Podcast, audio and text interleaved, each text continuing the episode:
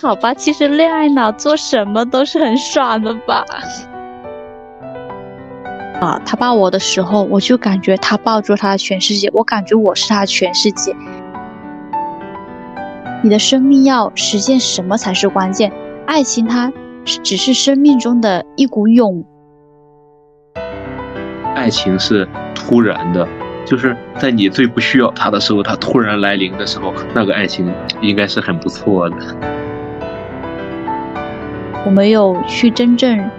去认识感情当中，它并不是只是靠那种精神式恋爱去维持的。具体的人和具体的人在一起，他是会遇到具体的问题，然后需要有具体的方法去解决的，而不是在书里面说的，嗯，那么悠哉悠哉的。你长久的孤独感，它就是人生的一部分。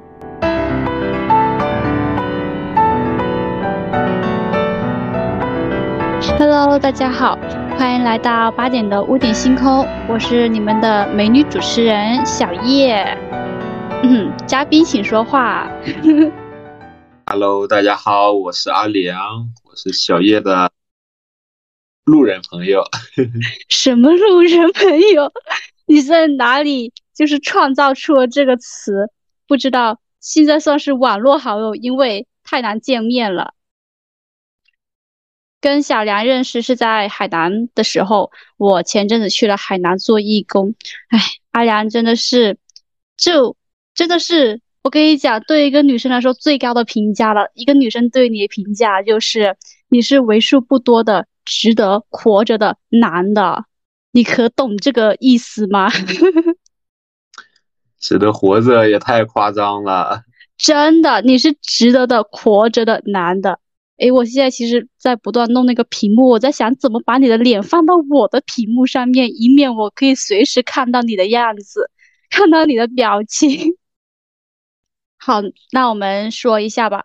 其实，在海南的时候，我们相处的日子并不是特别的多吧。我第一次开始对你有印象的时候，是在你们跟就是跟我的义工小伙伴，你们不是去那个狂海旅行了嘛？我第一眼对你的印象就是。那天早上几个人走着进来，我的几个小姐妹都黑了。然后你在后面，就是跟那种小很累很累农民工一样。然后你拿着很多东西，浑身大汗，就这样垂头丧气走进来。我记得我当时就问了一个义工朋友，我说：“你们玩的怎么样啊？”他说：“啊，好累呀。”然后他要看一下你，不过他更累，他一路开车啊，就是那个晒成黑炭的人吗？你都不知道你那时候黑成什么样子，你有没有印象？是什么情况来着啊？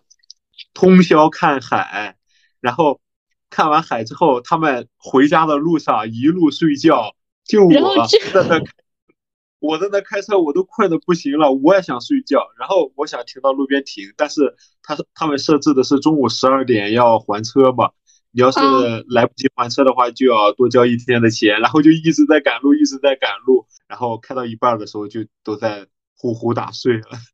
呼呼大睡，哎呀，真的是也得亏你，真的是很牛逼了，就是一路从下面海南下面万宁那边一直开着回来，但是没事，但那也是一个很愉快的过程，就是有点累了。那天回来之后，他们几个都睡到晚上。然后第二次对你的非常好的印象是那天晚上你在群里说谁要去吃饭还是啥啥啥的，我当时候就是要准备去骑车嘛。想要去骑到那边西海岸那边，我就下来跟你说，因为其实我是对你有印象的，我知道你是跟他们一起去玩的人，我就当时就想跟我的义工小伙伴们一起去玩，男人怎么样也快不到哪里去的。我当时就跟你说，我说，呃，我一会要去骑车，你要不要跟我一起啊？你答应了，然后我们就一起往那边骑。你别说，那天晚上其实是我骑的，就是骑到西海岸那边嘛，是我骑的最远的一天。我平常都只是停在那个万绿园。尽头小桥那里，我就可能就回来了。然后那天晚上，我们一起过了那个小桥，一起去到那个还没有在嗯装修中的那个餐厅嘛，还挺远，真的。那个时候我都已经能够看到那个西海岸的那个边边了，那片沙滩都在前面了。确实挺远的，骑了多久来着？骑了哇，那天晚上从六点半骑到晚上十点钟。哎，反正也是挺离谱。我当时是在干什么？我都来海南一周了，我想吃那个当地特色美食，我一个陪我去吃的我都没找到。我每天都会在群里问，我记得当时应该我在问有没有吃那个摘菜堡的，然后你说骑完去吃还是怎么着？然后不是你那时候是想去吃那个什么清补凉吧？还摘那个摘菜堡是是网上说的吗？不是吧？后面我们不是都跟你说吗？摘菜宝别去，好难吃呀，我们都吃不下。对，我们都吃不下。后面，哎，你去吃是吧？我没有去吃。哦，那就好，你又省下一百多块，真的不好吃。然后那天晚上是我应该算是人生第一次跟一个就只有一面两面之缘的一个男生，然后聊得很好。然后也聊得很融洽，就感觉很多思想一些东西有共通之处也好，也有一些自己的默契。哎呀，就那天晚上真的很开心，很开心。那天晚上我觉得，天啊，就是我一个月以来跟一个比较陌生男人聊那么久那么久天，很奇怪，而且是我人生中一段很奇怪的奇遇。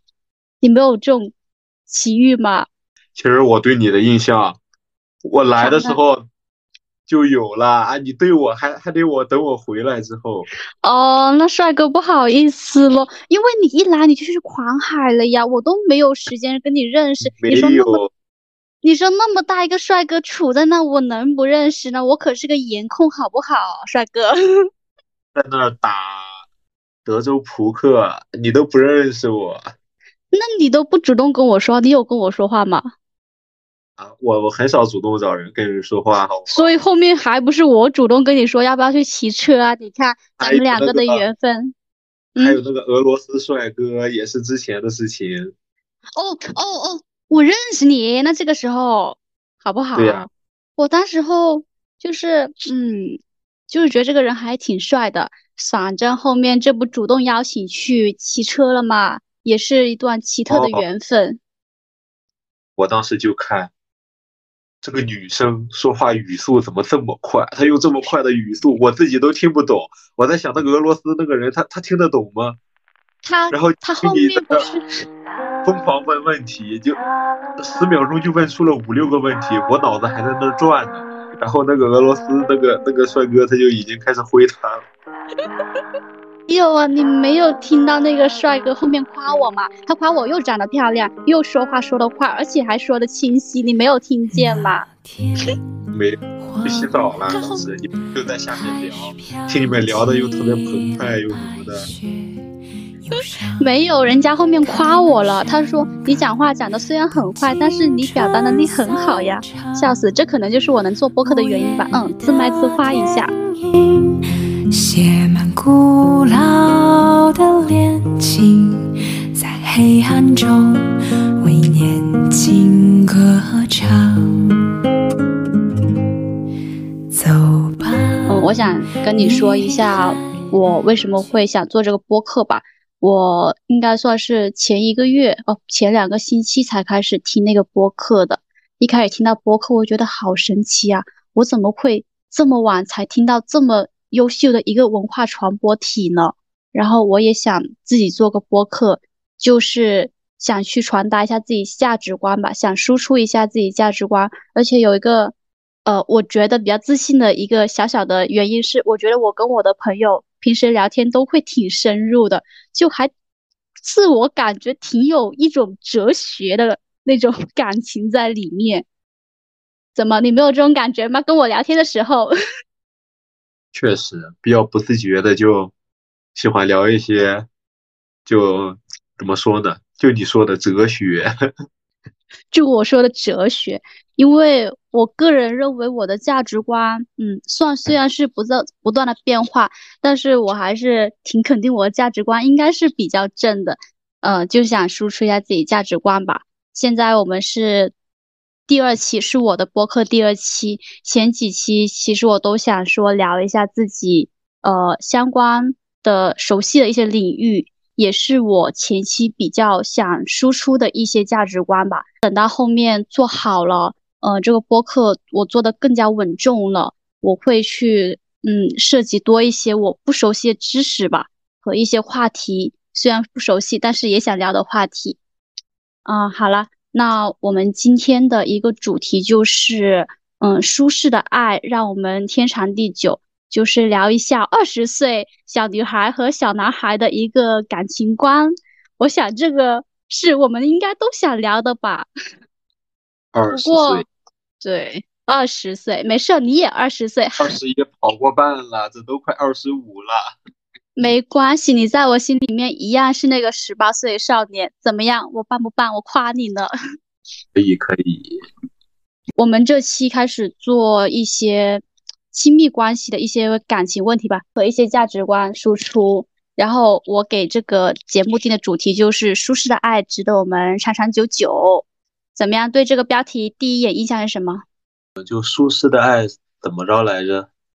舒适的爱值得我们天长地久，值得我们长长久久。这其实是我的一个感情一个基调吧。但其实现在很多人的感情，你把它抛开了，把它的本质抛出来，都是想要追求一种舒适的、透明的一种感情基调。所以我觉得我这个题目和定的这个主题还是很不错的。那呃，我想先说一下我印象当中阿良的一个爱情观，好吧？怎么样？是想要我剖析一下你吗？不是剖析，就是我自己都搞不清楚，那你来剖析一下。不是，呃，不，不是剖析，这种就是身在局中。我在我的印象里面，我觉得阿良好像因为一些前任的不好的回忆。而造成的对感情有一点点的失望，你自己感觉有这个问题吗？有吗？有啊，因为你有跟我说过你的呃前任的问题，你也有说过你的感情问题嘛。嗯，在我内心的一个想法就是，嗯，小徐不可以这样子哦，阿良不可以这样子哦。虽然说是在前面的感情被伤害过。但是感情一样是人生中很必要的一个感情，它会让你很快乐的，所以不要对感情失去信心。而且你要这么想，为他们为什么会变成前任啊？就是因为不合适呀，对吧？要是合适，你也不会跟我说他们是前任了，你就会跟我说，哎呀，我女朋友怎么样怎么样了。确实啊，归根结底还是不太合适吧。就是两个人没有对得上呀，这有什么的？那你要不要说一下你印象里面我的一个感情观是什么样子的？你的感情观，我感觉在我印象里就还算比较纯真的那种，但是纯真中带了一丝忧伤。纯真中带了一丝忧伤。哎呀，就是我是纯真的，但是哎，我经历的感情都是忧伤的。可能是因为这个原因吧，但是呃，我对感情就是也没有说失望吧，就是也还行，就是等着他到来。那下来我想提一些问题和一些情景题，呃，我们在问题中去寻找答案，也想去看一下对方的一个想法是什么样子。我相信在这些答案里面可以找到一个真实的自我，好吧？那第一个问题来喽，嗯，你。跟你的前任怎么分的手呀？啊，问题来了，你跟他分手的最大的一个理由是什么？最大的理由？对，呃，要不我先说吧。你 我先说，我先说吧。哦，我我就说我前任，我跟他分手最大的理由，嗯，在我这边看来就是一个情绪颗粒度对不上，这是于我而言最重要的。嗯，就比如说有些事情，我觉得这个事情不好，他觉得，嗯，这有什么呢？我觉得这个事情让我非常不开心，他会很疑惑，你为什么不不开心啊？这个事情有什么大不了的？然后之前有一个非常典型例子，就是他经常不回信息，他就是那种如果他不回信息，你都不知道他是不是死了的那种。我就跟他说。我你能不能给我报备一下？你也不用说那么仔细。比如说你去打游戏，你就跟我说你打游戏就好了。你也不用跟我说你打什么游戏，就让我知道你在干些什么。他一次也没有做到，他就会觉得，嗯，我做不到呀。为什么呢？不都这样吗？这就是于我而言最大的问题，就是一个感情的情绪的一个颗粒度对不上，就是我们两个对彼此的一些情绪都对不上。哎，嗯，有什么想法吗？我感觉这些就是，哎，不知道是个人性格问题还是什么，反正跟我是不太一样。就因为我我是比较喜欢，就是每天都知道双方都在干什么。但是有的人他可能就接受不了这种事情，因为每个人都要有自己的自由空间嘛。然后觉得对方可能在侵犯自己的这份空间。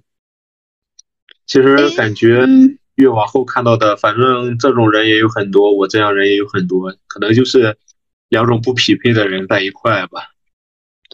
嗯，其实你说到这个问题，我也有认真想了一下。其实我不是那种斤斤计较的人，我不是说，哎，你要做什么，你都要跟我说，我真的不是这样子的。是因为我在那段感情当中，我是得不到喜欢和关心，哦，我是感受不到他对我的喜欢和关心，也不说爱了，爱也太沉重了，是吧？就是感受不到他对我的喜欢吧，所以我就会在一些细枝末节上面去斤斤计较。就是我现在，包括之前想起这些事情的时候，我就会说：“哎呀，你怎么这样子？哪有这样子去要求自己另一半什么的？”我都觉得我自己很无语，但是就是会无端端对着他发这些脾气，我也不好说是不是因为情绪原因，但是在我这边看来，情绪颗粒度对不上是最大的原因，然后个人性格问题吧，我感觉他性格。嗯，可能就是不太喜欢让别人进入他的世界吧。但是我是女朋友啊，我跟朋友不是应该，就是我应该要比朋友在更上一点点吧？不然怎么会说呃友情至上，恋人未满呢？对吧？对呀，就是我其实是很难理解这样的，因为哎，我我是很希望每天能能怎么黏就黏在一块的那一种。对对。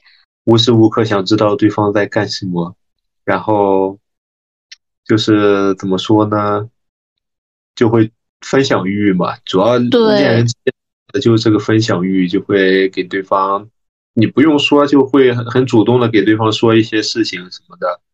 就今天吃的什么什么样的好吃的呀，然后遇到什么好玩的事儿，然后走到路上的风景好好看什么的，都想告诉对方。啊，那其实说到刚刚这个问题，我现在也不想说探究他是怎么样想，他是什么样的人，和对我的感情是什么样子的。而且我隐隐约约其实有感觉到他对我感情应该就是不能说很深，就是有一点表面吧。这句话其实有点挺伤我心的，因为之前也算是挺喜欢一个人，他对我的感情就是自然做表面啊，可能是我对我自己太太自信了吧，因为我觉得，哎呀。我我挺好的呀，我那么好，你都没有喜欢我那么喜欢。然后那个时候我又意识到一个问题，并不是优秀人才值得被爱的。我觉得我自己挺优秀的，为啥我就呃没有得到他很喜欢那种感情呢？你跟前任怎么分的手？理由最大是什么？我跟前任怎么分的手？啊，就是最前，就是就是上一个，不要跟我说你上两个了。其实感觉。第二个也没什么好说的，就毕业的异地，然后对方觉着要出国嘛，出国出国，然后我是留在内陆，然后他要出国三年，就是一个物理因素为主要原因是吗？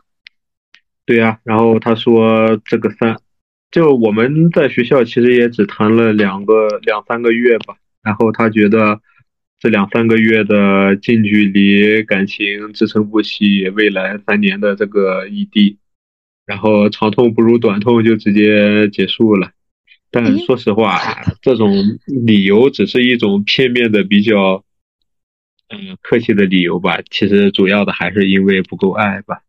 哦，你这个理由跟我上人也是 也挺像的。那你的前前任呢？那那个总不是因为物理因素吧？那也说不定呢。啊，也说不定。我感觉，主要是疫情，那个也是疫情八九个月没有见过面吧，然后后面的话就越来越少。然后我不是前面说的那样，我是那种比较粘人的，我每天我都会在那乱七八糟的分享东西，就是话很多嘛。当有一天你发现你给他说了很多东西之后，然后他不回你，他回你的频率，他不是不回，他回的很敷衍。然后你就感觉不到他在认真回，然后等你定睛一看往回翻的时候，你发现你发了十几十几条消息，他可能只回你一个嗯嗯哈哈好那种的，然后就是双方感情越来越淡，然后到最后就再转变成只有什么更激烈的，就相当于冷暴力似的，然后就最后分手了。哦，其实。阿良是个粘人小狗呀，你好可爱！你这种感情当中，哎，你是有点恋爱脑哎，但是没事，恋爱脑男生都很讨人喜欢的，真的相信我，来自一个女孩子的一个 看法，真的恋爱脑男生还是很吸引人的。那时候还年轻，现在已经不年轻了。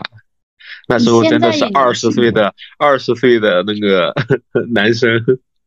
男生恋爱观，现在已经是二十岁，现在现在也是，没关系。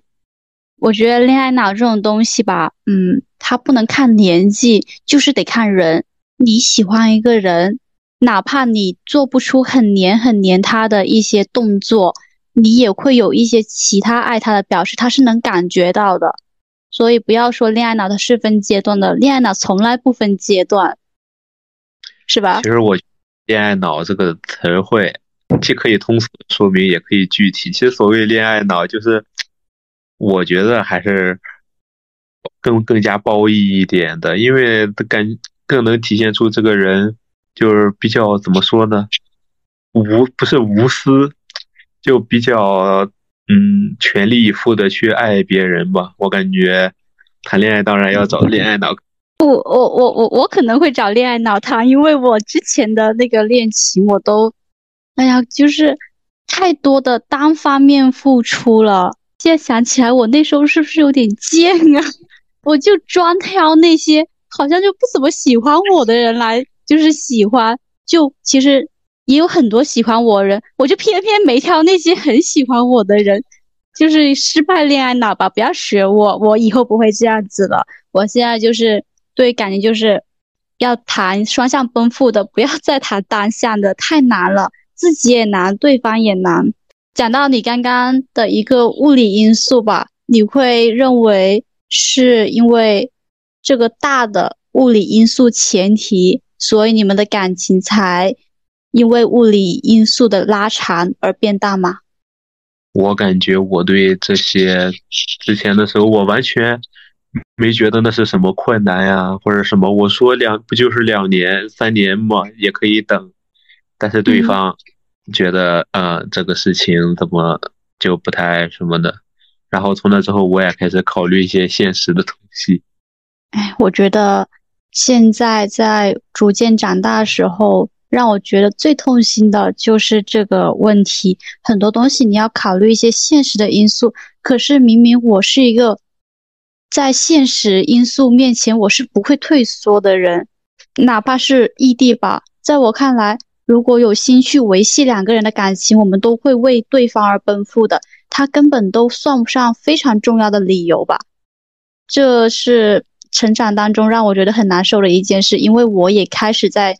逐渐的去考虑这个因素吧，虽然说没有考虑的非常的明显，但是想事情的时候就会多多少少的加入这个因素，而且可能是因为社会环境的原因吧。嗯，前阵子我就跟我的小姨说，她问我有没有谈恋爱嘛，我说我之前谈了一个就是异地的，她就立马说异地不行，你要近嫁，你不能远嫁什么的。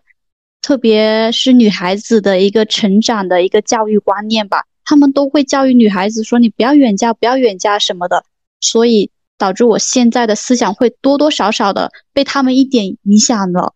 但是从我个人而言，如果我是真的想要去做一件事情，那些事情什么都不是问题。包括我现在在做播客也好，就是在奔赴一些自己想做事情也好，嗯，我觉得我这点还是挺厉害的。对呀，就喜欢的东西就要去追求嘛。对，我现在还是觉得挺有勇气的。我个人觉得我的勇气没有消散。如果我现在很想去见一个人，哪怕我翘班也好，休息也好，我真的是想会去见他。只是说，我要看那个人想不想见我。我不能是因为我当然想去见他，然后我付出我的一腔热血，然后我去见了他，他就不理不睬的，那有什么意思呢？我是个清醒的恋爱脑，各种感情都需要双向奔赴啊，无论是爱情还是友情。对，没错。好了，那我们问一下第二个问题吧。嗯，在你之前感情当中，你认为在双方的感情当中，坦诚它是有进度条的吗？它是加法、减法还是魔法？那我先说一下我的好吧，还是我先说一下我的？呃，在我看来。我的坦诚度取决于他爱我的一个浓度，呃，是不是有点奇怪啊？听着这句话，因为在我看来，如果他是爱我的，我也知道他很爱我，所以他有时候一些善意的谎言，他的出发点是好的，我会接受，并且我可能也假装不知道和原谅。比如说，可能我要做一件很重要的事情，比如说我要考试啊啥的，然后出现了一件不是很好的事情，他。肯定会影响我心情的事情。如果我男朋友为了想让我好考试，做好当前的事情，他帮我隐瞒下去了。等到后面这件事情他跟我说时候，我是会原谅他的。所以在我这边，嗯，坦诚是在于他爱我浓度有多少。他爱我浓度越高，我对他的坦诚的进度条就像魔法一样，是不是有点奇怪？魔法又是什么？嗯，就是感性吧。我虽然看起来，哎，你觉得我看起来是感性一点还是理性一点的呢？我感觉，嗯，你像是感性多一点吧。哦，我就是有剖析过我自己，其实我的灵魂，我个人感觉我的一些感情基调。它更多是一个感性被装在了一个理性的外表，所以导致很多时候我都是那个主动提出来问题的人。比如说在一些感情当中，我觉得他就是做的不对，我就会直接提出来，我不会很感性的问他，你这样子是不是不太好？我会直接跟他说，你这样子其实我很不开心。包括嗯，就是分手。都是我主动提的，全部都是我主动提的。对你没听错，全部都是。就是我的朋友，他听到我那么多感情都是我主动提的时候，他就说你做的对。后面我跟他说，其实我也不是想主动提，我还是想跟他维持下去的。但是我的一个思想里面，就可能是不对他人去做一些期待吧。我。发现他有一些原则上面的一些问题，或者说，我发现我们两个在一起的时候，我们两个的一些原则出现了一些问题，我就不想给他机会改正。就比如说我的前任，他的一些问题是很有可能说，我们在相处一段时间，再多了解一下，呃，在感情深一点就好很多了，或者说他这个问题就不会再有，但是我就是不愿意给机会了。我就觉得很悬呐，一直都是主动提出问题和提出分手那个人，但其实我内在是感性的。我每次提完分手之后，我第二天我就会想，我好想他呀。理性的头脑对着感性的心。你呢？你的坦诚是觉得怎么样的呢？坦诚，或者说你觉得它指什么呀？坦诚的话，我觉得不就是，嗯，恋爱双方之间平时相处的一种态度吧？你是说沟通和一些理解的问题是吗？一些沟通我们要坦诚，那你坦诚度是有多少呀？我感觉我平时对谁都挺坦诚的呀。那不一样，你对呃，女朋友在亲密关系当中，你对她坦诚会觉得底线在哪里？会有会想过这个问题吗？这个我还真没想过。我感觉我对对象、对女朋友说的话，基本上都是，或者说未来都是发自自己真心的一些话吧。然后你要说欺骗，我感觉我很少会说什么欺骗对象的话。我，你要说什么？我我去睡觉了，其实去打游戏这种算不算不坦诚？呃，不知道这个不可以定义。那嗯，我觉得因为阿良是个非常真诚的人，所以可能这个词在你这，你有点分不清他跟真诚有什么联系或者说区别。因为你本来就是个真诚的人，你对你的女朋友肯定也是很坦诚、很真诚的。嗯，那我再换个问题问你吧，就比如说你女朋友想吃烤肉的时候。但是你想吃烤鸭，你会跟他说吗？还是说你会就随他，你就包容他，说他想吃烤肉，那你就跟他去吃烤肉吧？我感觉这好像就涉及到另一个方面的情况了。我感觉如果对象说的话，我还是就是说，如果在一些大的问题上面，还是得两个人都。呃，坦诚的说出自己的想法，但是在一些你想吃什么呀，或者说你想去做一些什么娱乐活动的时候，你会更多的去听女朋友想做什么，然后跟她一起去做她喜欢的事情。因为如果她开心，你也会很开心。所以在这个情况下面，你会觉得自己想做的事情，就是在那个时候就没那么重要了，会这样子吗？哦，对啊，如果对方这样的话，我感觉我会也不能说委屈自己，我感觉自己心里也没有。我觉得我对这些东西都很无所谓，哦，因为你能对方开心，我就会就可以了。我也觉得自己会很舒服。哦，哎呀天呐，哎呀，真的是个很棒很棒的男朋友！天呐，以后谁跟你谈朋友真的是有福了，就是起码在情绪上面、包容度上面，你可以做到非常非常高的分数。有那种真的实在是受不了的，我也我会主动说，也不会说压着呀什么的。现在算是我一个个人小问题，想问你，在感情当中，当你发现对方一些嗯让你不太舒服的一些缺点也好，行为也好，你会向对方说出来吗？感情中的缺点，性格也感觉就是什么随手的那种很小的事情的话，其实就是很容易就说出来嘛，随口就说出来了，然后。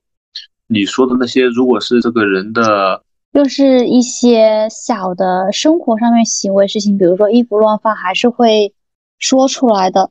但是可能是一些比较大的，可能算是性格缺陷，或者说成长的一些事情，你会有点忐忑跟他说吗？会有点忐忑吧？感觉这种东西的话，还是得斟酌一下才会跟对方说吧。就其实要看解决这个问题是否对对方有利有弊，就是为为你好。你所指的缺点是双方的一些嗯让你感觉不适的事情呢，还是说就是他这个人就是在社会上或者是就社会层面上的一些嗯值得改正的地方呢？我觉得。会偏向于在你们亲密关系中出现的问题吧，但其实我觉得这两者也有联系，因为他这个人在社会层面的一些问题，他就是有夹杂在了你们的感情问题当中。你会去跟他说吗？你会去想让他改正之类的吗？比如说一个内向和外向，就是一个，比如说你的女朋友就是比较内向，她不太愿意。去接触一些新事物，就老是喜欢躺在床上玩手机，她就沉浸在自己世界里面。但是呢，你是个比较外向的人，你会想去拉她去体验新的世界，这个时候你们就出现分歧了呀。我感觉其实大多数还是都会直接说的，就是如果让我感觉到了一些不能接受或者不舒服的地方，我还是会就是想办法跟对方沟通一下，就。互相说一下自己的这个想法什么的，然后至于改不改，我感觉就是对方的问题了。的确，好，那么我们接下来问第三个问题，在之前的感情当中，嗯，有得到一些什么成长吗？或者说你会得到一些什么，然后将它带给你的下一任，或者说下一段感情里面？那我先说说我的好吧。呃，第一点就是我意识到一个挺重要的问题，就是感情就是要做一个体验者，体验其中，然后快乐就好好在一起，不快乐就分开。哎，这可能对于我，就是这是对我一个很大很大的一个改变吧，不能说改变，就是一个启示。然后第二点就是一句话，还挺适合的。一个人他只要喜欢你，哪怕他是坏人，他都会对你好。哎，天呐，我之前都是过的什么样的恋爱？好搞笑。还有第三点就是，呃，一个松弛感吧，就是我的前任，就是我们的节奏感是非常的不一样的。在这件事过去之后，我就越发的感觉到，哎呀，真的是要有松弛感。这个松弛感就是得互相尊重和守护。有句话叫“欲速而不达”，就是大家都得保持自己的节奏感，哪怕是要我们双方的一个节奏感要得到合拍的时候，也不能够太心急的，否则心急吃不了热豆腐。然后第四点就是，呃，接回我们刚刚说的一个坦诚度，就是要大胆提出要求，比如说我想要去做什么时候，我。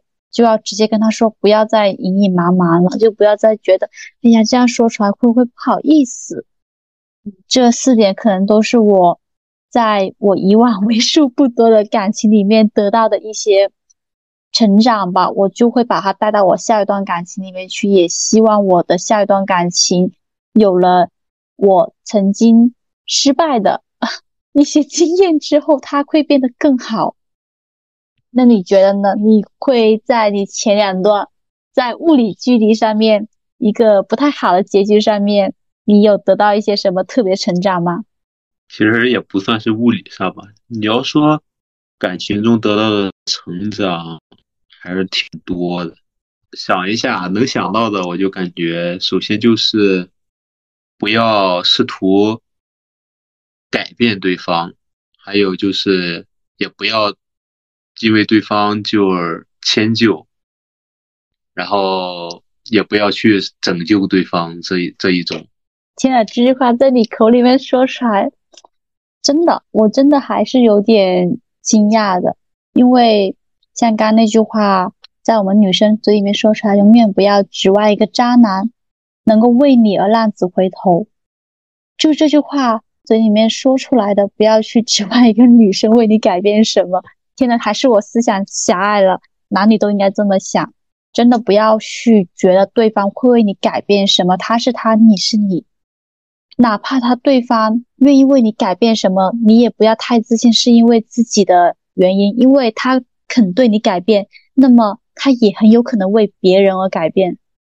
你是有经历过什么？你是不是有试图让你的前任改变，然后你失败了呀？没有，没有。我感觉就是你在一些，就我指的这个不要改变对方，指的其实不是那种什么恋爱中的小习惯、小事是那种事情。洗完脸你不擦洗手台啊，这种小事我当然可以为了你改变。但是你如果说要让对方，你想改变对方，那个在一些嗯思想观念上，或者说就是一些他的原则上的一些东西。的时候，我觉得还是就不要试图去改变什么的了，因为要改变一些他从小到大就固有的一些印象的话，嗯，要付出的代价什么的还是很大的。就是这个东西也不能说具体，就是具体的话，就是我感觉人与人的三观的话，其实是很难就是完全相投的，有的人之间的三观观念是差距是很大的。如果你说啊，你你用着你你从小到大的正确的三观在那，就三观也没有什么正确之分吧？你用你的价值观来反驳对方的价值观，然后并求对方改变，或者说，呃，因为对方的价值观跟你不一样，你在开始怀疑自己的价值观到底是不是所谓的正确还是错误，然后去改变的话，我觉得这样的话还是就是不要继续了，就是因为还是有跟你一样更合得来的人什么的。对，这也是一点。这个价值观问题真的是也没有什么对错之分，不要去试图改变那个价值观。诶，但是我觉得有个词潜移默化也算是可以的。在这方面，就比如说我可能就是一个比较急躁的人，我很多东西我都就会很想很想快点知道结果，焦躁的人。然后如果我的男朋友他就是一个情情绪很稳定的人，他什么都是包容我，像个爸爸一样。我可能就会在这段感情里面，我也慢慢被他感染到，然后我也会做出一些改变。哎，这就是一段好的爱情给双方带来的改变。他一些沉稳的性格也会因为我而带来一些嗯意外和生动。主要还是双方合适因为。当你想让对方改变或者什么的时候，其实是已经不合适了，是吗？对方的就是不是，或者说有些不舒服的地方，然后。就是对方也能包容你的话，其实也是一种比较合适或者说爱的表现吧。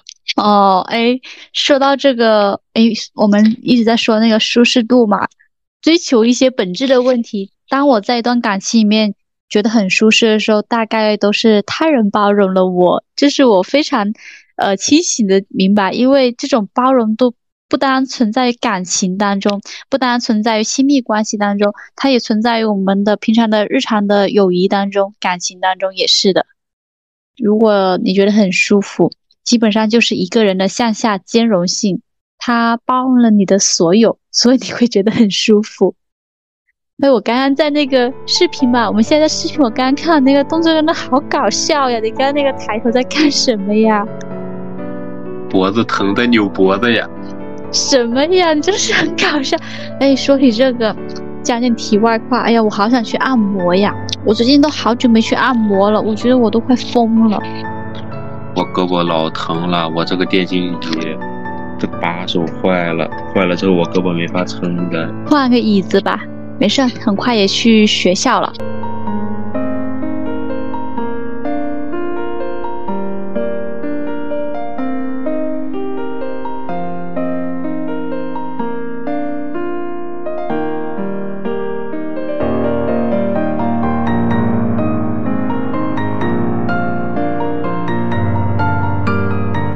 那我们接下来说一些情景题，好吧？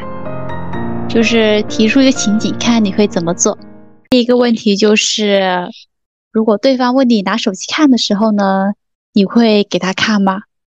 或者说他就是执意看一些你可能不太让他、不太想让他看的东西，你会让他看吗？我一般无所谓，我手机随便看。我忘了，咱俩都是恋爱脑。就是恋爱中看对方手机的这个问题，其实就是分各种人吧。就是有的人觉得，嗯，看对方手机，呃，是种信任，或者说不看是一种尊重嘛。我我觉得我挺喜欢看对对对象手机的，因为 我只是单纯在好奇他每天都在看什么啊，他在聊什么呀？就纯是一种好奇心，也不是说什么啊，我要查岗。呃，我我怀疑，就单纯的好奇他在跟朋友聊，然后他如果要看我的手机的话，我也呃随意啊，就你想看你什么时候看都可以，然后也没什么见不得人的，见不得人的可能是跟哥们儿的聊天。哎，懂了懂了，哎，在我这边，哎呀，说到这个手机问题，哎呀，我的前任就是他不让我看他手机。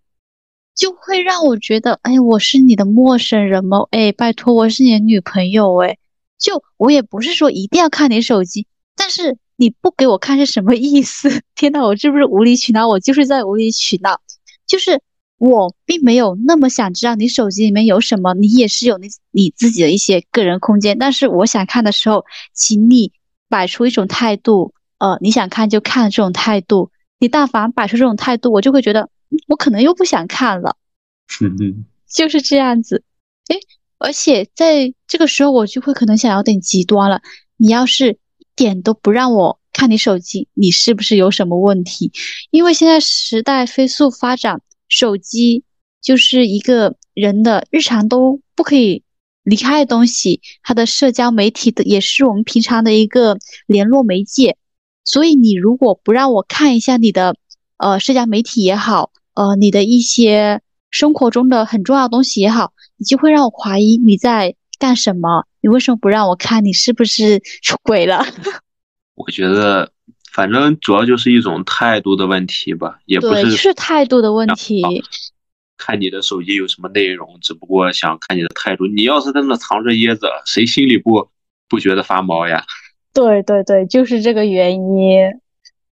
好，那我们接下来看第二个情景题。呃，你会介意你的对象在朋友圈不官宣你自己吗？哪怕你们已经在一起有呃一段时间了。朋友圈官宣这个事情，我觉得还是有点介意的，因为我觉得如果，嗯，发自内心的喜欢一个人，你会很想向外面去炫耀，想告诉全世界，然后我我我喜欢的人是什么样啊什么的。但是，嗯，我觉得朋友圈官宣这个事情就可以不发，但是。就刚开始可以不发，但是到了一定进度的时候，就是真的感觉对方，嗯，就是长久下去的时候，我觉得还是得发的，因为你像我感觉没有人会因为发这个而生气吧，只会因为这个高兴。而且我在这方面吧，就是我必须要让他有一个概念，就是我的位置和你普通文朋友的位置肯定是不一样啊，不然怎么叫做？不是友情至上，恋人未满呢？呀，哪个小女孩，哪个女生不想被自己男朋友捧在手心当个小公主呢？是吧？那肯定是我的位置，就是一定要比你身边朋友位置一定是要高一点点的，不然的话，我跟你的普通朋友有什么区别呀？要是我跟你普通朋友没有区别的话，你怎么可以抱我？怎么可以亲我？你有什么资格呢？哎，这就是。一个透明度的问题吧，就是我需要在你的一个社交媒体、你的社交圈里面，在我们的感情呃逐渐吧、逐渐稳定的时候，我需要他有我的影子，不然的话，你就会让我在怀疑你在养鱼。而且在我们女生看来，嗯，可能就是我吧。如果你一直不官宣我，然后呢，就是一直藏着掖着的，第一，我会觉得你根本不喜欢我；第二，你就是在养鱼，这就是我真实想法。我觉得不官宣，不能说养鱼吧，还有一大部分是觉得对对方拿不出手什么的。你要谈了个大帅哥，你不天天一天发八九，这就还是一种，这这就是不是爱情方面，是另一个方面的问题了。哎，对，哎，不能说对，没事，我挺拿得出手，笑死。好了，那我们就是讲到这个透明度问题，因为我认为这个已经算是一个透明度的问题了。那在说到这个问题，我也想顺便问一下，你会？哎，当然，我觉得你会，因为你是很真诚的人，你会跟你的现任说一些你前任事情吗？跟现任说前任，我觉得这些。就是他如果想问的话，肯定就比较坦然的就随便随便说呗。就但是你要是主动提的话，我觉得还是我觉得无所谓啊。他呃，就是对方问的话就可以随便说呗。就想问什么就看情况说也得。就我觉得真正女生一般问前任的话都是以什么态度呢？哦，一个就是八卦态度，第二个就是嗯。我想知道你更爱他还是更爱我？救命！这个很无理取闹，但是这就是我的真实想法。我觉得也是这一种，而且我觉得八卦可能八卦占的更多，因为哪个女生不喜欢听八卦的？但是对，但是男男的要这么想，我感觉还是要 出事的，因为。你嗯，他可能一开始是奔着八卦来的，你搁那儿说说说哪里说错什么，就感感觉就要出事。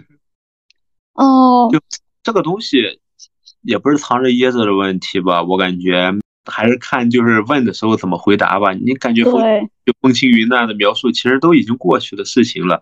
就你如果还惦记着那种啊一说那滔滔不绝，说哎我以前怎么样怎么样，你看你女朋友揍不揍你就完事儿了。揍直接分好不好？哎，说到这个问题，我有问我的前任，呃，我问他的女朋友是什么样子的。我当时就是很犯贱，我跟他说：“哎，我知道我问这个不好是不好，但是我就是想问。”然后他就说：“那你怎么还问呀？”后面我说：“我不管，我就是要问。”后面我就简简单单问了几个问题吧，他也是回答，反正就是说什么啊性格不合适啊，什么什么之类的，就是这样子比较笼统的回答。后面，但是你知道女生就是很奇怪，明明就是知道追问下去肯定是让自己呃不开心的，但是你就偏偏要追问下去。后面我追问下去，他就说：“你不要再问了，求求你了。”我就 闭嘴了。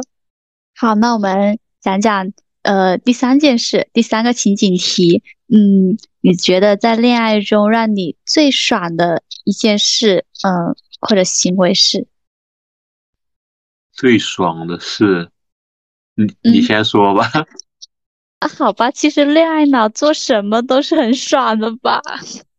我我真的就是一个恋爱脑，但是我是清醒恋爱脑，我跟普通恋爱脑是有区别的。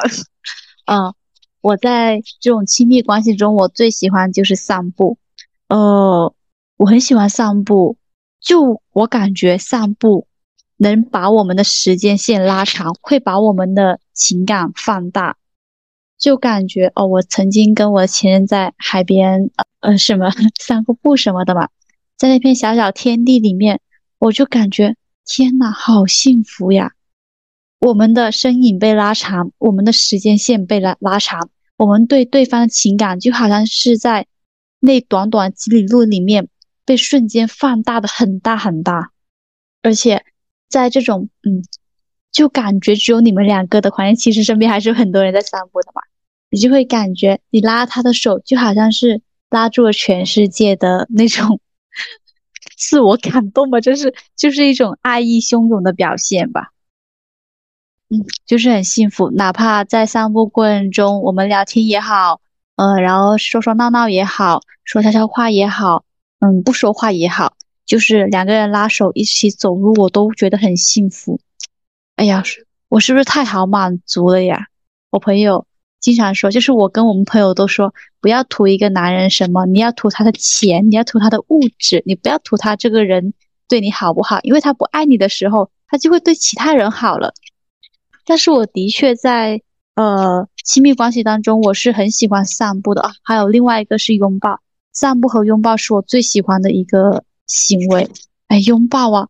天呐，难道你不喜欢拥抱吗，哥哥？喜欢呀，其实散步和拥抱，它的本质就是拉近，对陪伴。呃，我特别喜欢拥抱，就是我每次感觉到啊，他抱我的时候，我就感觉他抱住他的全世界，我感觉我是他的全世界，那种被充实和被汹涌的爱意包围住的感觉真的很爽。所以我真的是啊，当然其实其他行为也很重要，但是在。这两种行为在我这里是没有办法替代的。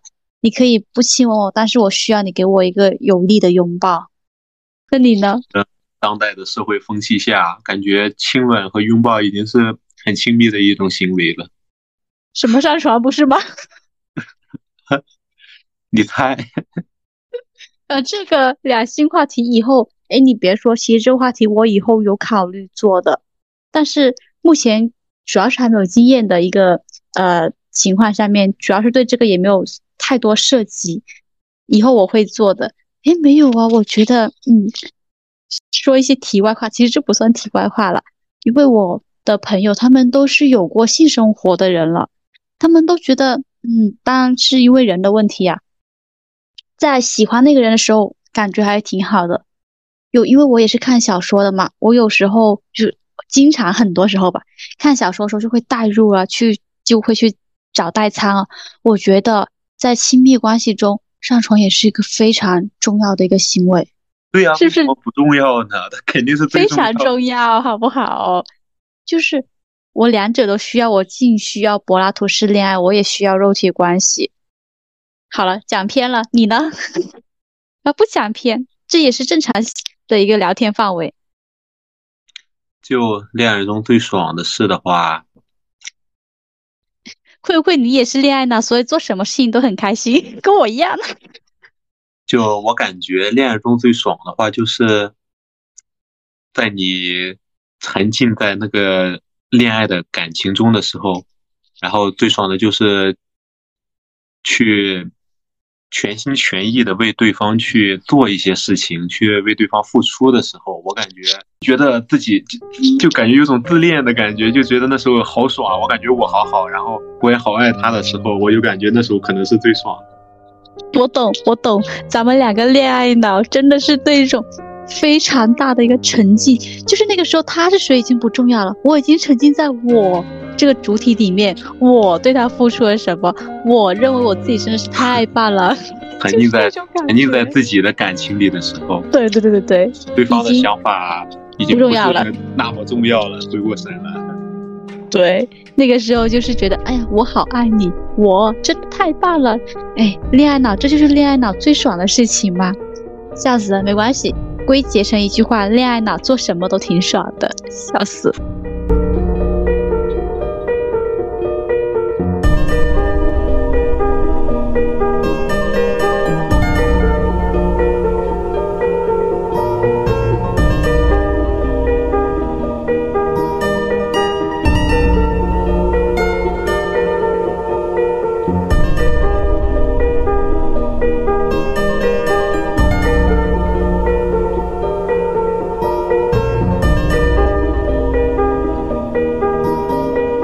其实我们几个问题都问完了，呃，上面其实一些都是不能说是表层，但是的确有通过一些问题的答案去看出了我们两个对啊，对我们自己的感情的一些态度吧。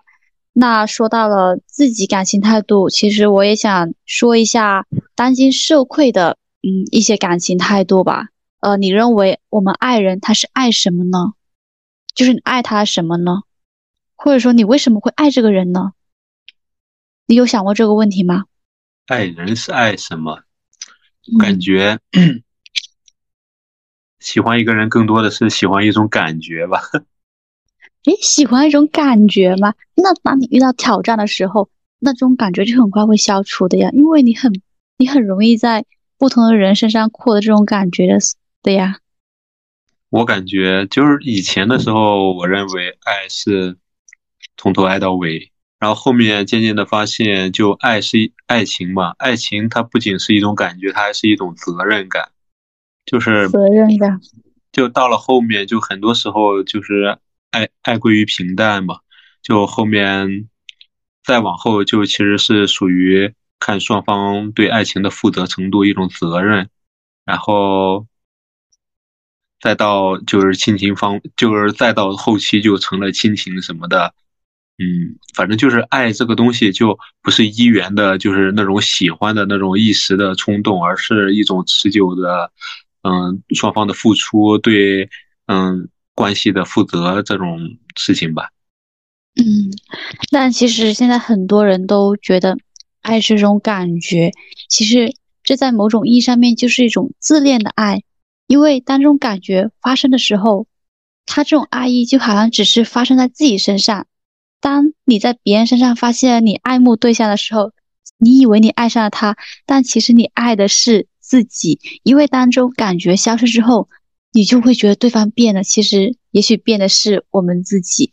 其实你刚才说到嘛，其实这种真正的爱呢，它是责任吧？它更多是一种责任，是一种彼此的牺牲和一种彼此的那个成就。它不是说嗯一瞬间的感动，而是一种。很久的美色，彼此牺牲，彼此成就啊，彼此尊重啊，嗯，就是这个意思。我们也想说一下当今社会的一些对爱情的一些风向，对感情一些风向，其实它总体评价是比较低的。说到了这个社会的一些问题，其实我也想说一些我曾经发生过的一些事情吧。不能说事情，但是是我的感觉，可能这个感觉有一直延续到这个时候。你有没有听说过一句话，就是谈恋爱就像看别人吃泡面，等到自己真正谈的时候，又觉得有点反胃。有没有听过这句话？没有。我第一次听到这句话，其实是在年初的时候吧，但是我当时候看的时候，没有什么特别的感觉。当我再一次对这句话产生了，嗯，原来是这样子的那个意思，是我今年吧，嗯，也是上半年的时候，我的一个高中的一个男朋友，他给我发来邮件，就是那个意思，就是哎呀，我爱你，就是呢，嗯，我高中是因为我自卑，就是种种原因，然后呢没有好好珍惜你，希望你能给我个机会，让我们天长地久。我说。高中发过来，高中的那个啊男朋友，然后在今年年初的时候给我发的。第一个想法从脑子蹦出来啊，并不是说他怎么样怎么样，而是我当时候在想高中的我，我那个时候在跟他在一起之前，我很快乐，不能说很快乐，但因为我也很喜欢他，他一直我一直得不到回应嘛。后面跟他在一起之后，我发现好难受啊。当然，这个难受有一部分是因为他不喜欢我，我没有得到他的回应。但其实有更大一部分是因为我的本身的孤独的原因，我的内心力量太单薄了，我没有办法支撑我自己。当然，这个问题是你后面你才意识到的。然后，其实这个问题也有一直延续在我们当今很多人身上吧。因为现在这个时代错综复杂，现在的生活流速跟不上，变化太大了。你说现在跟十年前相比，真的差别太大了。十年前怎么会想到二零二三年会这么奇幻呢？就各个领域都发生了非常非常大的变化，有一些你曾经都无法想象的事情，在今天全都实现了。所以我们就在这个。生活流速飞快的时代里面，本身就变得飘忽不定，就想找一个抽象的一个感情寄托。我现在看着阿良，是不是好困呐？阿良，我对不起你。不是，我在做眼保健操。你这时候做什么眼保健操？我电脑屏幕在正对方，在这坐了半天了，我眼晃的可以。你你能不能把你的亮度调低一点啊？笑死了。我刚刚也在想，没事继续说吧。没有，刚刚在说，呃，我们在这个飘荡的生活里面，都会想去找一个抽象的一个感情寄托。嗯，其实这个事情也曾经在我身上发生过，但其实这样是不对的。我们都要去爱具体的人，而非爱抽象的人。我我我有一段感情，就是当然一半一半，因为我个人而言，我还是挺喜欢他的，但是的确，呃。在一些感情寄托上，我的确是把他当做了一个载体，把我的一些感情寄托在他身上，这不好的，不要学我。哎，你应该知道罗翔老师吧？你挺你喜欢看他视频吗？喜欢呀。对呀，我也超喜欢看他的视频。他之前有个视频就是讲到，呃，要爱具体的人，而非爱抽象的人。然后可能是因为自己身上发生过这件事吧。然后我现在对他的那些话就有了更深的感觉。这个世界，他绝大多数都是爱抽象的人，但是他不爱具体的人，因为他抽象的人他是可爱的，而具体的人他是不可爱的。知识分子的一个经常性的一个倾向啊，包括我自己的经常性的一个倾向，就是越一个很爱抽象的人的人，往往越难对一个具体的人表现关爱，因为他抽象的人总是美好的。抽象人他就是存在于理念当中的，但是具体的人他是有缺陷的，所以，哎，就是为什么为什么越能感到抽象的人的美好，就会越发现具体的人的可恶可耻，所以就会有柏拉图式恋爱这个词。为什么那么多人觉得它好吧？因为这种精神恋爱，你爱的就是一个概念，而这个概念它放在任何一个人身上都是。不可承受的。我之前觉得柏拉图的恋爱还是挺好的，可能就是因为我没有去真正的去认识一个具体的人吧，我没有去真正去认识感情当中，它并不是只是靠那种精神式恋爱去维持的。具体的人和具体的人在一起，他是会遇到具体的问题，然后需要有具体的方法去解决的，而不是在书里面说的，嗯，那么悠哉悠哉的。就我觉得，就之前说的嘛，爱情是一种感觉嘛，就是你如果把爱情给定义为你所想要的那个比较抽象，其实所谓的嗯，大家想也只是给自己就是理性方面的一种恋爱范畴吧。但很其实很多人就到时候真的具体爱在一块，真的爱情来的时候就就又关系不到这些了。一很多人就天天说着啊，我要找什么一米八五的大帅哥什么的。是最后真遇到喜欢的一米七五，他也可以接受了。然后还有什么问题来着？没事，那那我继续说。你刚刚说到为什么就是人会有一个很理想的一个恋爱范畴吧？有说到另外一个问题，就是你为什么会想去爱人？是因为我们渴望爱，我们也渴望被爱，就是因为我们。这个人是不完美的，但同时我们又希望自己能够成为完美的，这是一个向上的过程。在追求爱的时候，发现自己的不足，从而通过爱别人自我促进，也希望被别人发现自己的进步，在一种寻找啊和发现当中找到一种平衡吧。其实很多时候，我们爱一个人，更爱的是跟他在一起的自己，因为跟他在一起，自己觉得自己进步很多呀。又很优秀呀，情绪也很好，嗯，之类之类的，这就是一个为什么想去爱人的一个，我觉得挺好的一个原因，也是很符合我的，嗯，一个理念。我就是为什么说想去爱人，我就是想在一些不同人身上，就是不断去成长吧，接触不同的人，然后刚好这个不同人跟我产生了一些，嗯，荷荷尔蒙反应。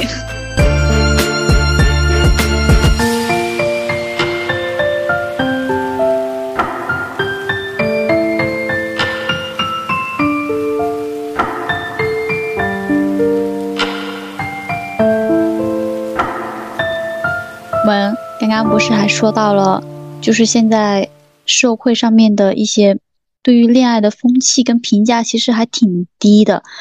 就是刚刚说到一个很现实原因，就是当今生活的那个流速跟不上，然后错综复杂，想找一个抽象的一个感情寄托。因为在这个时代，他这个新的世界是一直在打开的，他每个人都是不甘心的。一方面呢是。国家社会它快速的发展，另外一方面呢，也使谈恋爱那个信心变得很单薄。哎，这里参考你跟你前任，所以去坚持一场有一点难恋爱的时候，哪怕你自己很坚定，对方很犹犹豫豫、飘忽不定，没有心力去百分之一百投入场恋爱，这就是嗯，我不知道说对不对，但是我的确是认为这是一个社会发展的必然。所以今天，爱情它的哲学已经发生变化了，它的生命逻辑转化成了一个过程哲学。人终将还是偏偏向自私一点的。对，而且在这个嗯快速发展时代，每个人都在慢慢的发现自己也是有价值，自己要先成为自己，然后再去爱人，爱人先爱己嘛。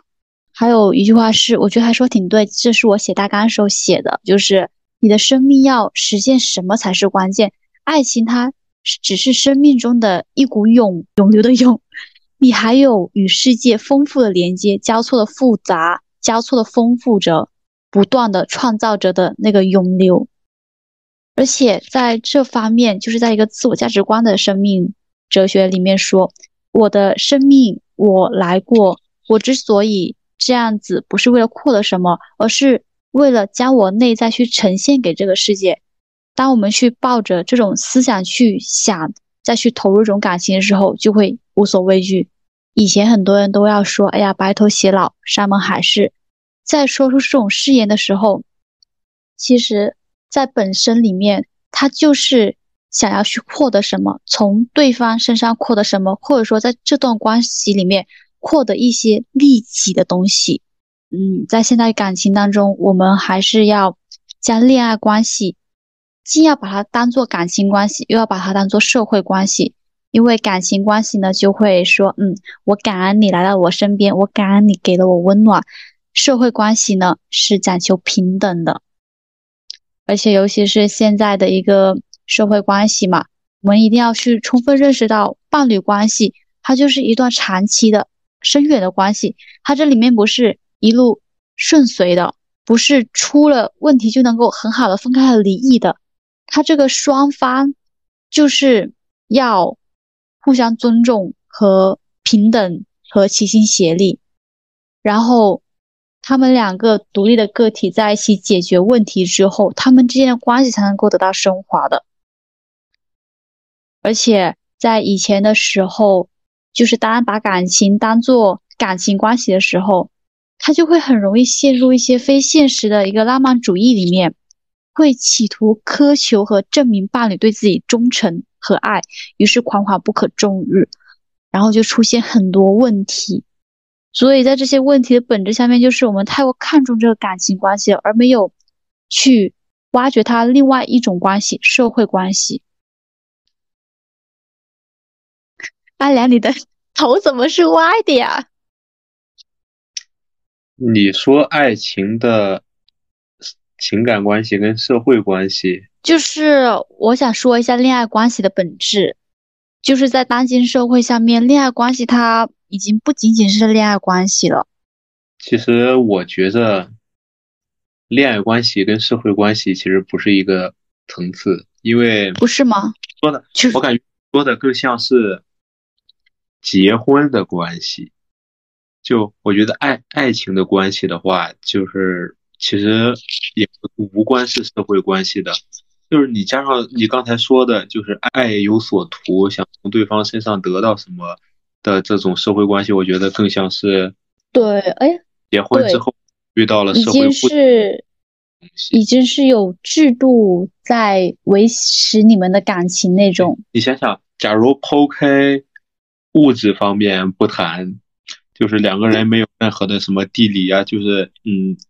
家庭差距啊，嗯，什么父母位置差距啊，就把这些东西都抛开之后，你会更想要跟喜欢的人结婚。但是如果加上这些各种的限制之后，就你要跟都有了束缚，就有些人开始考虑，哎，是真的要跟喜欢的人去面对这么多的困难呢，是去找一个合适的人去达成这一段。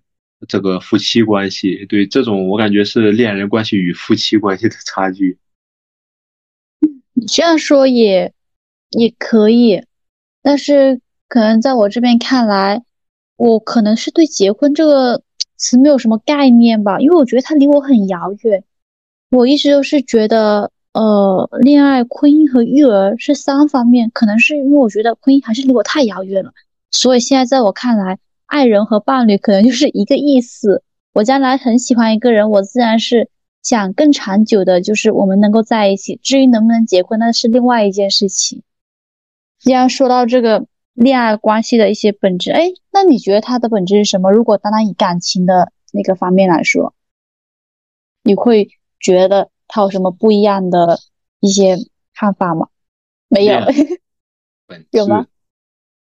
对啊，你刚刚不是说？呃，如果将是将它分为恋爱的一个本质和有了制度加持下面的一个本质，它是不一样的。它的确是不一样的。那，嗯，单单是在亲密关系当中，你觉得他们嗯本质是什么？或者说你觉得他们应更应该以一种什么样的方法去相处，以一种什么样的身份去摆正两人的关系和地位？我突然想不起来，你举个，你先说吧。你这样说到了，我也想一下，如果抛开了一个制度关系的话，如果单单只是与喜欢有关，只是一个恋人当中的一个关系，有一点还是挺重要，就是做自己。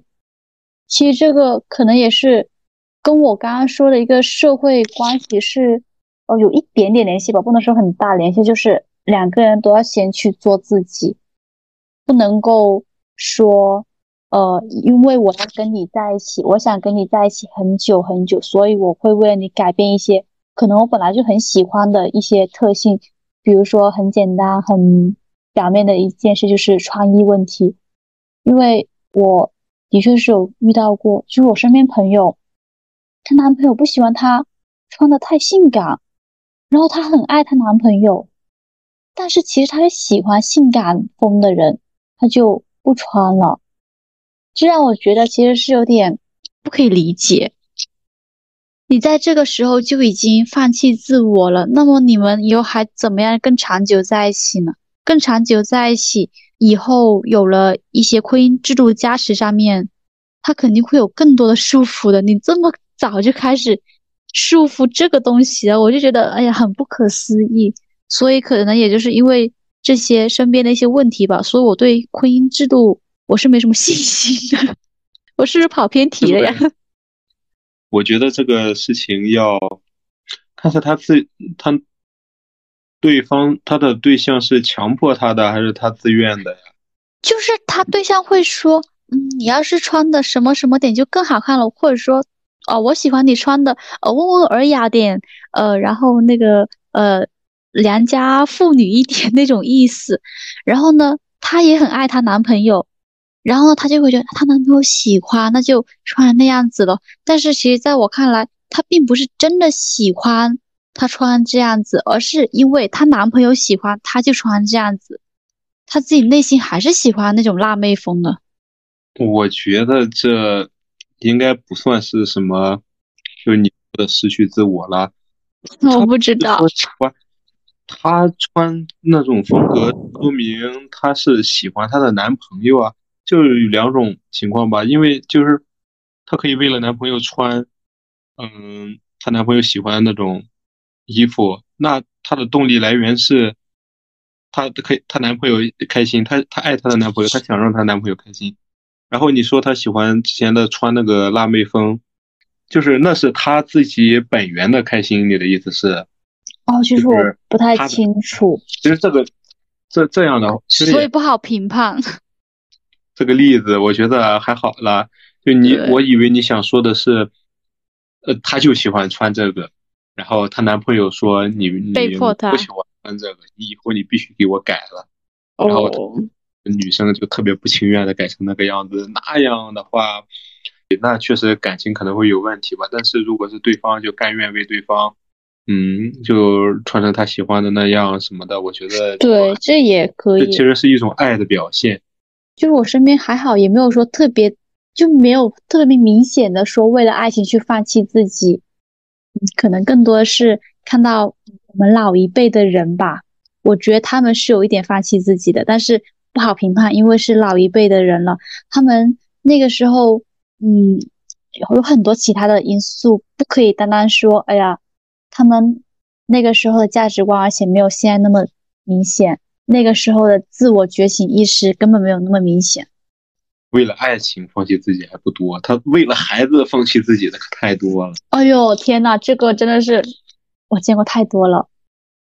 对，而且，嗯，哎，你听我说，而且说到这个，你会发现有一些妈妈，有一些已婚的女生，她明明是。想离婚的哦，他其实内心是不想离婚的，但是他偏偏说为了孩子，为了孩子什么的。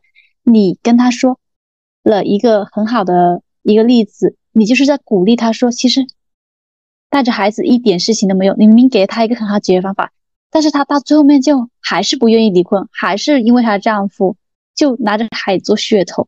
哎，这种我也觉得不好，就是那种内心还是对这段婚姻有。念想就是觉得不能够放过自己的丈夫，就把孩子拿来当噱头，然后就是一害害了三个人，一害害了一整家人。可能他心里确实是这么觉得，但是反倒就是反倒走错了方向吧。就其实挺多的，其实他们考虑的也挺多的，因为为什么呢？有啊，感觉离婚之后孩子。哦，成了单亲的，然后在学校又受霸凌什么的，也是有原因的。但是更多的是给自己啊找个台阶，找个懦弱的借口，就自己心灵上的慰藉而已。我觉得他可能本身也没有做好准备吧。怎么有有点聊到了自我意识觉醒呢？那就哎呀，那就顺便再说一下一个生命的本质吧。在一个。现在，特别是自我意识觉醒特别明显的一个时候，再说回跟爱情相关的话，就是有一个词“孤独”。生命它的本质，它就是孤独的。但是爱情它不是孤独的解药。呃，无论和谁在一起，你最后都会处于一种长久的孤独感当中。也许在某一个时刻、某段时间里、某个瞬间，你觉得和一个人哦说得来呀，觉得被理解，你觉得不孤独。但是长久以后就会发现，你长久的孤独感，它就是人生的一部分。哎，说到这个，我真的是想跟你说一个事情。我前任就这样子，跟他说的最多的一句话就是：“我没有不让你孤独，你可以继续孤独。”每个人都是孤独的，但是你交朋友或者说在亲密关系当中，你以为有了亲密关系就可以消除你的孤独吗？不是的，你只是多了一个爱的人，然后跟你一起面对孤独，以至于你在这茫茫世间上面，当你孤独的一个人伫立着的时候，你就会想起身边那个人，你就会觉得，嗯，其实孤独也挺好的。这是对于我来说。这是对孤独和爱情之间最好的一个答案。对于这个问题吧，我就想说，如果我很爱一个人，我会守护他的孤独。他也是同理。怎么呢？该怎么说呢？是因为阿良是个嗯内心有自己丰富世界的人吧，所以我觉得你的孤独就是稍稍哈，相对于我来说，你的孤独会。不那么孤独，就是你能理解我说的意思吗？就我感觉，咱俩的孤独可能不是一种感觉。对对对，我感觉就是我还挺享受孤独的。我觉得一个人做的一些事情什么的，经历的很开心。都回想起来，感觉自己也挺厉害的。对，这就说到 I 人和 E 人，这就说到 I 人和 E 人。我朋友也是一个很典型的 I 人，他就很享受自己孤独的世界。但是我是个 E 人，就是我我也很孤独。其实我内心是很孤独，我也是一个很孤独的人，我也很享受我自己孤独。但是我一样需要从外界去汲取能量，我不可以一直一个人待着的，不然会出事的。我就是一定要两者都有，像呃你们这种 I 人，更大特质就是他可能会更希望一个人待着的程度要有一定大的比例大于出去外面汲取能量的一个比例，而且你们出去外面会不会算是消耗能量呢？也还好了，就看情况吧。我觉得对。自己一个人可以过得很开心，然后出去跟朋友玩也可以过得很开心。反正这种事情就是，我还是觉得每个人都是生来孤独的。你看我们的地球，在几亿万年那个外星球 行星上面，它就是很孤独的。它进化那么多年，它一样只是一个球体，它也没有说长出很多小伙伴。我们现在看那个行星图。看起来几颗星都离得很近，其实他们离得无比无比的远。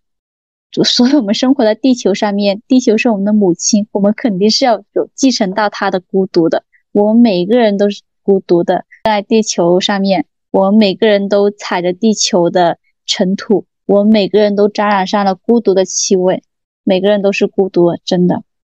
这我觉得就是生命的本质吧。就是我刚刚突然想到了，不是我今天下午想到的。没来得及加加上我大纲上面去，我感觉就是大家这可能就是大家的态度问题。哎，你要这么说的话，那我这 I 人怎么跟你 E 人完全就不太一样了呢？你看，你说地球是一个孤独的星体，它飘荡在宇宙，但是我想到的是什么呢？我想到的是有月亮陪在地球旁边，每天绕着它开开心心转。哎，也也还挺浪漫的哈。整个太阳系行星每每天不是每天，就是多少年绕绕着太阳绕一圈，每就感觉就像是什么时候就有人地球，嗯绕了一圈出了个远门，跟着其他的星体打了个招呼，然后又到了太阳的旁边，然后就相当于什么？今天我找你玩，明天我找他玩，然后月亮是每天都跟着我一块玩的最好的朋友闺蜜。呃，但是他们的实际距离还是很远呐。但是人家大呀，你不是要按人家星球的吗？那太阳系确实啊远的，那就成了外别的学校的好朋友。哦那的确也是。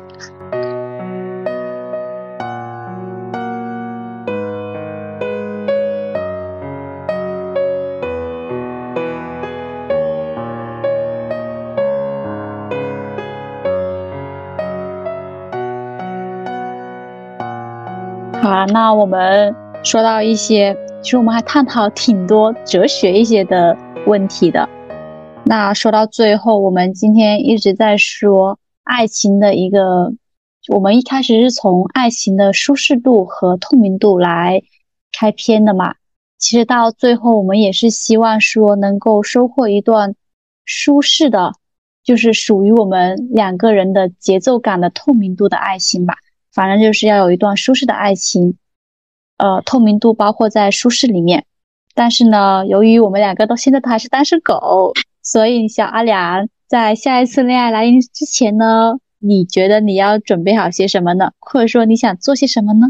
其实感觉经过这几年的观察，嗯，就爱情来临之前，我觉得爱情来临之前什么都不需要做，嗯，做好自己就是。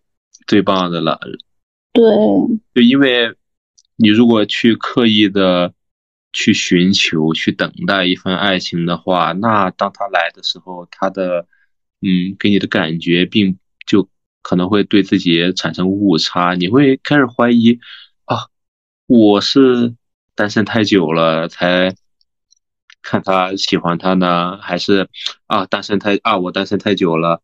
别人都在说闲话，所以我得，嗯，他这个人还行。我到底是很热烈的爱他，还是，嗯，觉得，嗯，是时候了，该怎么怎么着呢？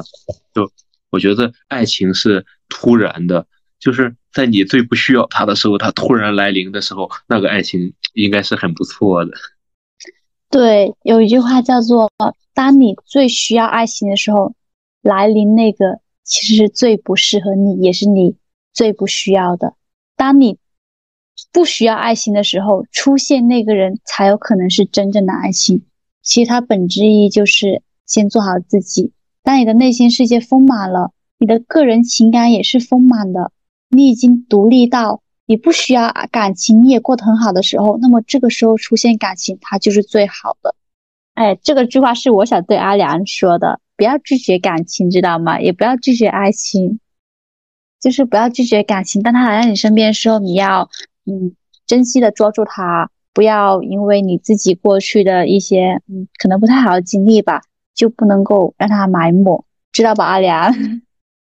不知道为什么，我老是觉得你在这方面可能有一点点悲观，我是在这方面可能看起来挺悲观，但是我的内心对他还是有一点呃乐观，会占的比例大的一个态度在。我感觉。我的心态就像你之前说的，你说爱情像是吃泡面，然后看着甜什么的。我感觉我平时我都没有感觉在看别人这种爱情的泡面，我看的全都是爱情的狗屎，让你封心所爱是吗？你们女生可能看到的都是那种甜甜的，然后我男生这边每天刷到的都是那种。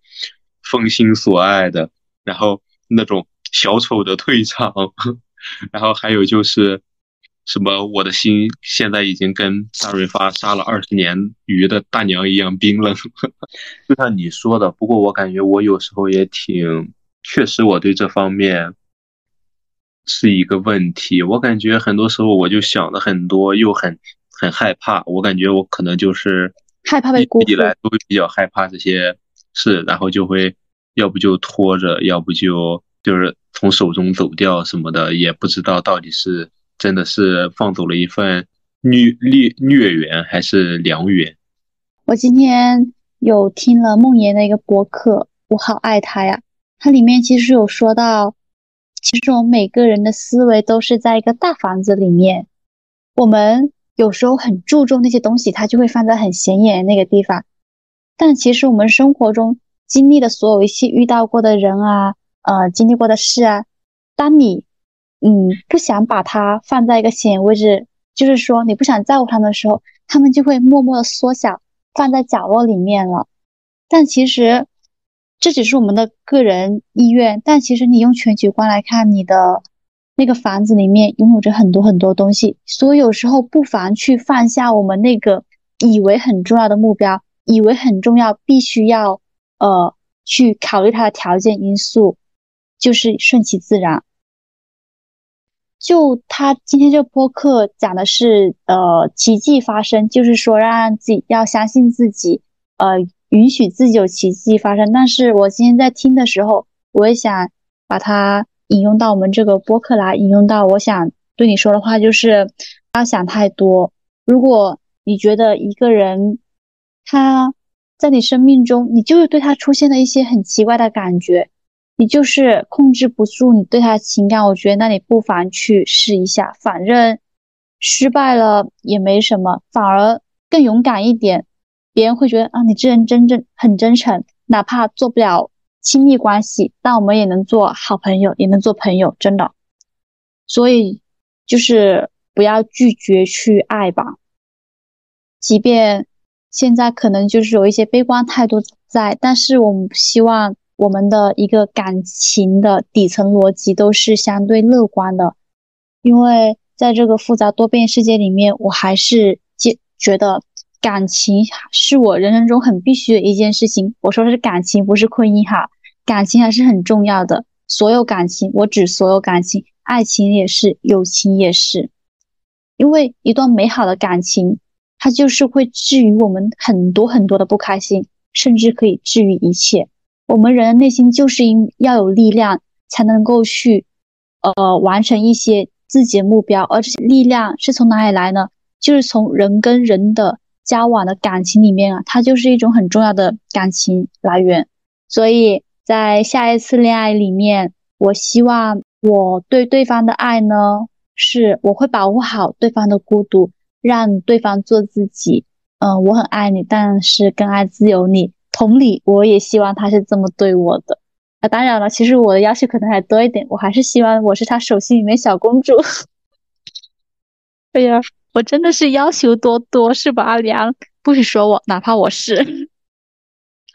没有没有，我说大家都是这样盼盼望着美好、向往着阳光的爱情的人，怎么会？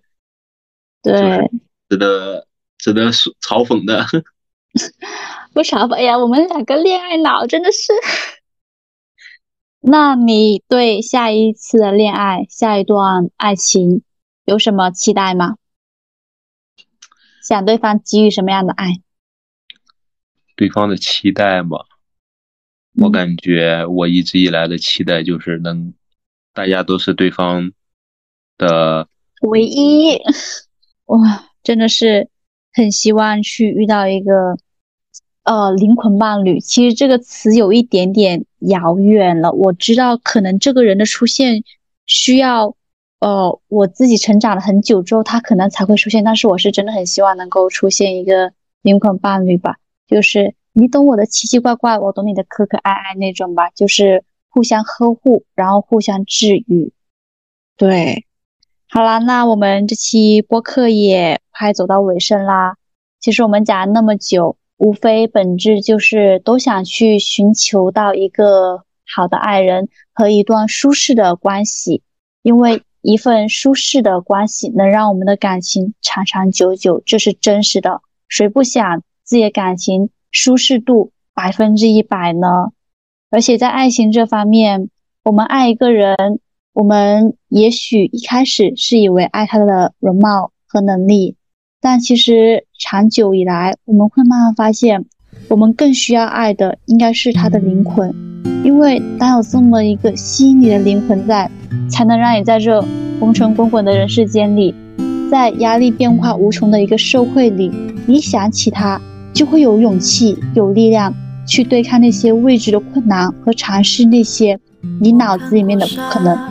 而且，呃，我相信，在遇到一个自己真正爱的人的时候，你和他在一起的时候，你是非常愿意对他好，而且是不求回报的，互相治愈，带来温暖，这种感情才会更加长久。这里有一句诗想送给大家，这不是诗吧？也不知道从哪里收集到的，在我的小本本上面记录着的：“浅喜似苍狗，深爱如长风。”好啦，那这期节目我们就到这里啦。小梁跟大家说拜拜，大家拜拜。大家拜拜，美女小叶下播啦，有空要来我评论区玩哦，也可以加我的微信，我们一起聊天做朋友呀，拜拜。你要给我加上本人的所有言论，请基于我个人的价值观，如有什么得罪得罪各位的地方，就是请不要喷我。什么呀？没关系。明白你。我拒绝更好更圆的月亮，拒绝未知的疯狂，拒绝声色的张扬，不拒绝你。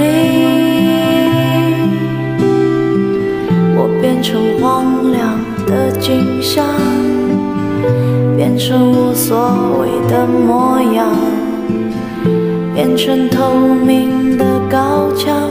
没能变成。你。